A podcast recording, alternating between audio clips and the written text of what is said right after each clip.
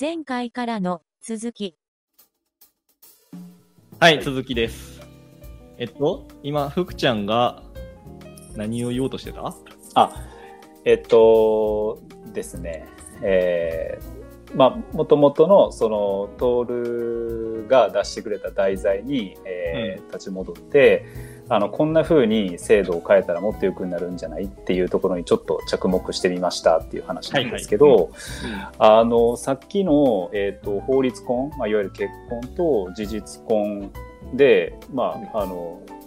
えーっと、できることできないことに、まあ、違いがあるという話をちょっとしたんやけど、なんかそれの間みたいな制度が実はフランスにあるらしくてですね、うん。なんかパックス婚、えーっと、日本語で言うとなんか連帯市民契約っていうららしいんやけど、うん。えっと、なんかさっきのその、税制上のメリットがないとか、あの、うん。財産の相続ができないみたいな、その事実このデメリットを、このパックスコンでは、えっと、解消してるのよ。で、税制上のメリットが婚姻と同様で、えっと、財産は、えー両者別財産。で、えっと、相続に関して、えっと、なんか遺言で指定するとか、なんかうんうん、そういう権利が認められてるみたいなのね、事実婚であっても。なるほど。なんかそう聞いたことあるわ。そう。ただし、なんか年金を受け取ることはできませんみたいな。うん。そう。だから、なんか、あの、日本の、えっ、と、事実婚で、あの、夫婦別姓を、えー貫きたいという人も、まあそういう、なんか、ちょうど間ぐらいの制度が日本にあれば、まあより自由度が増すのかな、みたいな話を、うん。ちょっと、うんあの、想像してた。そうね。うんまあ、ただ、なんだろうな、結婚で、まあ、さっき辰吉も言ってたけど、その相続を目的にしてたり、うん。税制上のメリットを目的にしてるっていう人がどこまでいるねんっていう話はあるんやけど、うん。そうそこを求めるがために結婚してるわけじゃないよねっていう、なんか、もともとの目的に立ち返ると、そうやな。確かに。そう そこってそんな必要なのかなとも、ちょっと思ったりもするよね。まあそうね。なんかそういう制度があるから乗っかってるだけみたいな感覚やな、俺は。そうよね。トールがさ、あの、最初に、亡くなったらどんな弊害があるみたいなうんうんうんことを言ってくれとったけど、うん。俺の文脈で言うと別にその結婚っていう制度がもしなかったとしても社会が結婚っていう制度がない前提の作りになってれば別にそれでいいっていう、うんうんなん。か今結婚っていうものの方が得なものとしてなんか存在しちゃってるからうん。それをただ使わせてもらってるっていう感じやけどないならないで別に何も困らんなっていうのが俺の感覚やな。ああ、そこ逆に違う感覚で、うん。この結婚っていうものがなかったら、自分はやっぱりその家っていう概念が崩壊するというか、まあうん。家というか一族みたいなところのものが弱くなってきちゃうっていうふうに思っていて、で、まあ、そこが弱くなるっていうところプラス、あと、まあちょっとその、性っていうものに対して、なんか規制が効きにくくなる、奔放になっちゃうんじゃね？っていうのはちょっと思っていて、うん。ああ、それやっぱあるね。ある程度そこがあるから、えっと、まあ、こういうことは良くないよねとか、そういうことって決まってるところが、もうちょっと自由というか、ルーツというか、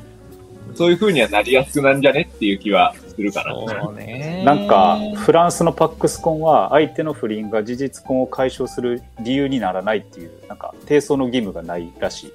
えーああ、なるほど。そうそう。だから、その辺は、奔放にならざるを、ならざるを得ないとおかしいな。なってしまう可能性はあるよね。まあ、なんか結婚っていうお得な制度を使ってる以上は、性に奔放であることは許されなくなるっていうそうね。トレートレードオフの中に俺らはおるっていうことやな、ん。そう。奔放でいたければ結婚なんてしちゃいけないっていう状況に そこで結婚っていう制度をそのものをもしなくしてしまったらその今まで奔放であることををやめてた人たちまで奔放側に行ってしまって、もう世紀末になるっていう。うん。ただなんか、日本の事実婚は、提訴義務あるらしい。慰謝料請求できるらしい。そうね そうそうそう。ななんかその結婚っていうのがさ、そのやっぱり付き合うっていうところよりもちょっとワンランク上みたいなところって、うん。ちょっとなんかその、結婚することによって、そのたっちゃんが最初言った二つ目の、あのー別れるコストが大きくなるっていうところがやっぱ大きいと思うのね。それだからね。その、れ。うん。まあ、今のこの日本の状態というか、まあ、世界もそうかもしれないけど、どちらかといえば、えっと、男性の方がより年齢が後になってもまだ結婚しやすい。女性の方がもうちょっと先に結婚しなきゃっていうのがあるから、まあ、あの、うんゼクシーを部屋に置いとくじゃないけど、ちょっと早めに相手に言るみたいな、そういう動きがあったりするのがあって、その付き合うっていうものよりも、もうちょっとハードルを上げた形で、お互いの契約に持っていくみたいなところをするための制度としてあるような形になってると思うのね、結婚が。うんうんうんうんうん。だから、そういう意味で、その、よりコストを上げるための制度として生きてるっていう感覚はあるかな、それが。なるほどね。うんうんうんうんうん。いや、なんか、コスト高まるっていう話、自分の結婚にす、の、あの、なんだろう、話にすごい結びつくなと思って、ちょっと聞いてたけど、あんまりね、自己開示するのもありだけど、俺、あの、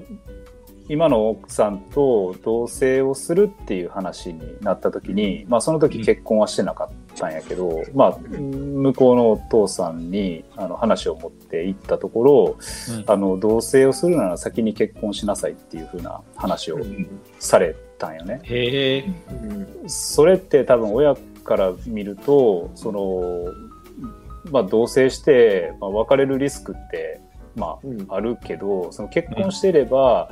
なんか問題があってもそれをなんとか解決しようとする。さっき辰吉が言ったその思考停止でもうすぐ別れるみたいな話にはならないだろうっていうので、うん。多分言ったんじゃないかなと思ってて、まあ、つまりその別れるコストを高めることであの解消させない方向に、持っていくっていう話もあるのかなと思って、うん。まあ、結果良かったと思うんやけどコスト高め,、高められるうん そうそうだからあると思うな。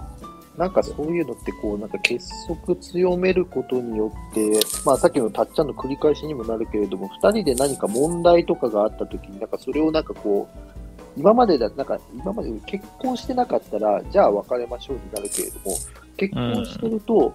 じゃあどういうふうにこれを二人で考えて乗り越えていこうかっていうふうに、少しポジティブっていうのかな？建設的な多分ね、あの、会話っていうのが多分増えるよね、きっとね。そうね。うん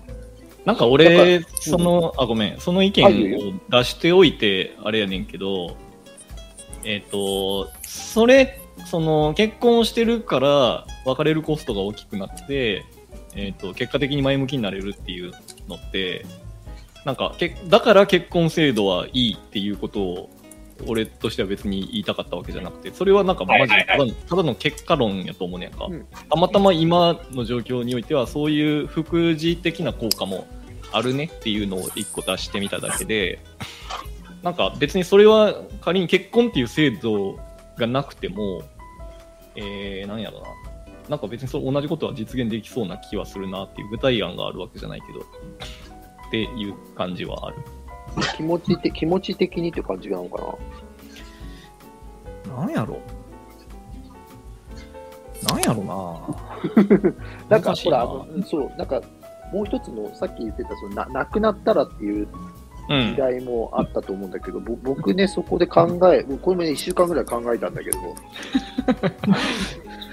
ここれ多分、多分亡くなったら、なんか少子高齢化が加速して、本当なんか世界崩壊するんじゃないかなってちょっと思ったのね。うーん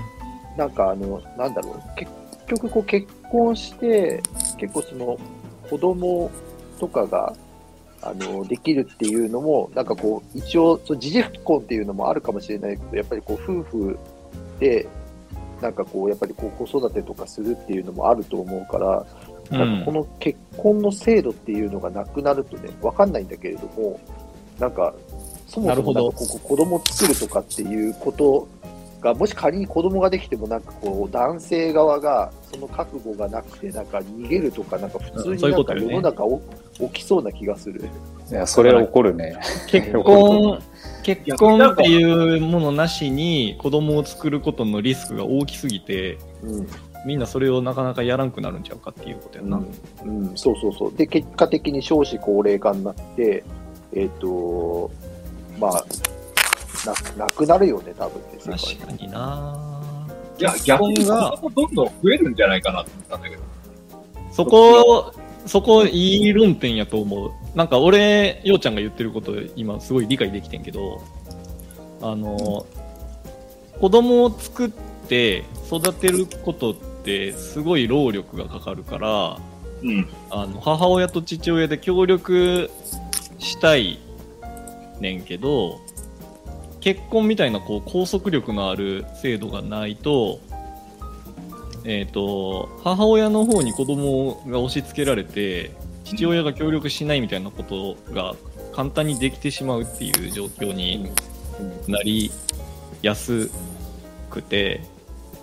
でそれが子供を産むことのあまりにもリスクになるから、産まなくなるんじゃないかっていう説やと思うねんけど、それ俺同意やな。で、トールの反論は、えっ、と、結婚しなくても子供を産んでいい、その世間体的にも、なんかそれが別に当たり前のことだってなったら、かえってみんな産むんじゃないかみたいな感じかな。わからん。さっきの性に奔放になるっていうところだと思っていて、うんそういう意味で、あまりその、今の結婚っていう中で、モラル的なもので結婚した人と、その、まあ、家族を作っていくっていうところがなくなっていくことによって、まあ、むしろいろんな人とそういう関わりを持つっていうところがはいはい増えていくことによって、子供は増えるんじゃないっていうふうにはむしろ思っていて、ただ、なるほどさっ。きの責任レベルが落ちるから、うん。その、生まれた人、生まれた子に対して、いや、この子は俺の子だ、俺の子じゃないみたいなところの争いが増えたりとか、なんていうの、その子にかけられる経済的な面とかのメリットがかなり薄れていくっていうふうには思っていく、思うかな、そこは。はい。そうやな。なんか子供の、あの、早死にとかが増えそうやな。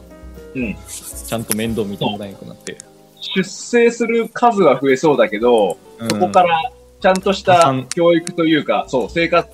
レベルを維持できるかっていうと、なんかそこは低くなっていきそうなイメージはある。多産多死になっていくっていう。そうそうそうそう。うんそんなイメージかな。それはそうなりそうね。ななんか女、女性から見たときに、なんかこの結婚制度っていうのがないのに、子供を作るっていうリスクがなんか高すぎるように思えるんだよね、なんとなくね。うん。女性からするとね。それすご高い。わかるわ。うん今は、その視点俺、最初なかったからめっちゃ気づきやわ。そその視点で考えたら結婚大事やなって思えてきた。うんうん、だって。子供をね、女性が、その、なんだろうな、こう女性だけで育てるっていうのって、やっぱりなんかこう、父親がいない中で、子供からすると、なんかお父さんいないのどうしてとかっていうふうになると思うし、女性がこう、なんかこう、妊娠している時って、こう、あの、仕事もなかなかこう制限されたり、出産した後も制限されたりするってなると、なんか、自由奔放になると、なんかもう大大変なことになりそうな気がする。うん。っていうのが僕の考え方。女性側のデメリットがでかすぎる。うんなんか、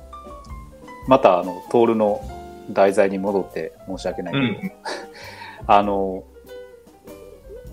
トールの元々の問いで、その、ネガティブな要素が数多く語られている印象があって、まあ、それはなぜかとまでは言ってはないけれども、なんか、個人的にそれはなんでなんやろうなっていうふうに、うん。あの、ちょっと思ったっていうか、気になっていて、で、なんかみんな、その結婚に対してネガティブな、あの、意見持ってるのか、ポジティブな意見持ってるのか、ちょっと聞いてみたいなと思ってたんやけど、うん。なんか、俺、あ、なんかね、結結婚は人生の墓場であるみたいな話うん。あるやん格言さっきあのトールが言ってたやつ、はい。あれってなんかその日本ではネガティブな結婚観として使われてるけどなんか実はフランスの詩人が残した格言みたいでそうなんや。知らんかった。そうらしいのよだ本来の意味は逆でなんか自由な恋愛ではなく一人の人と深く愛し合い体を清め墓のある教会で結婚しなさいっていうことらしいのよ。なるほどね。そう。えただあのいずれにせよ日本ではまあ結果的にその結婚をネガティブに捉えてしまう格言として残ってるっていうふうに考えると、まあ、その傾向に変わりはないから、ーじゃあなんで日本人はそんなにネガティブに考えるんやろうっていうふうにちょっと考えてたわけよ1週間ぐらい。みんな一週間やっぱみんな一週間だね。そうだなんか個人的にはあの結婚することで結局夫婦の、まあ、お互いの時間とか空間、うん。あとお金人間関係の自由にまあ制限が生まれてしまっていてうん。で個人が尊重されないことがネガティブな発想を生むことになってるんじゃないかっていうちょっと仮説を立ててみたっていう感じなのよ。でさっき話したその戸籍制度とかがあってその個人間の結婚じゃなくてあの家同士の結婚をするから結果、うん。その窮屈になってしまうみたいな話で、うん。その自由がなくなって、えー、とネガティブなあの発想に至ってるんじゃないかみたいなちょっと結論に自分の中で至ってるんやけど。うん。そうそう。だから、まあ、そのあたりちょっとみんなどう考えてるのかなみたいなとこなるほど。聞聞いてみたかった。うん俺はね、あ、いい、うん。俺はね、えっと、大体福ちゃんと同じような意見やねんけど、えっ、うんと、ちょっと一旦、嫁姑問題みたいなやつは、多分、はいはいはい。その家同士のつながりっていう文脈が色濃い話なんで、ちょっと一回一回それを置いといたとしても、えっ、と、単純に、えーなんか他人と生活共同体になるっていうことやとするやんか。えー、と結婚っていうものを単純に家同士のつながりとか一旦置いといて他人と生活共同体になることだっていうふうに捉えたときに、えーそのことのなんか心理的なリスクみたいなのを低く見積もりすぎてる想像力が欠如してる人がネガティブなこと言ってるなって俺は思ってる。そもそもなんかじ自由がなくなったとか言うやんか、多くの人が。うん。そそんなことはちょっと想像力を働かせれば簡単に予見できるはずで当たり前のことだと思うんですよ。価値観が全く同じではない人と生活共同体になるっていうこと窮屈になるに決まってるやんか。うんうんうんうんでそんそんなのは織り込み済みの上で、あのー結婚ってするものやと思うねんけど、それだけの想像力もなく、を働かせることもなく、結婚してしまった人が、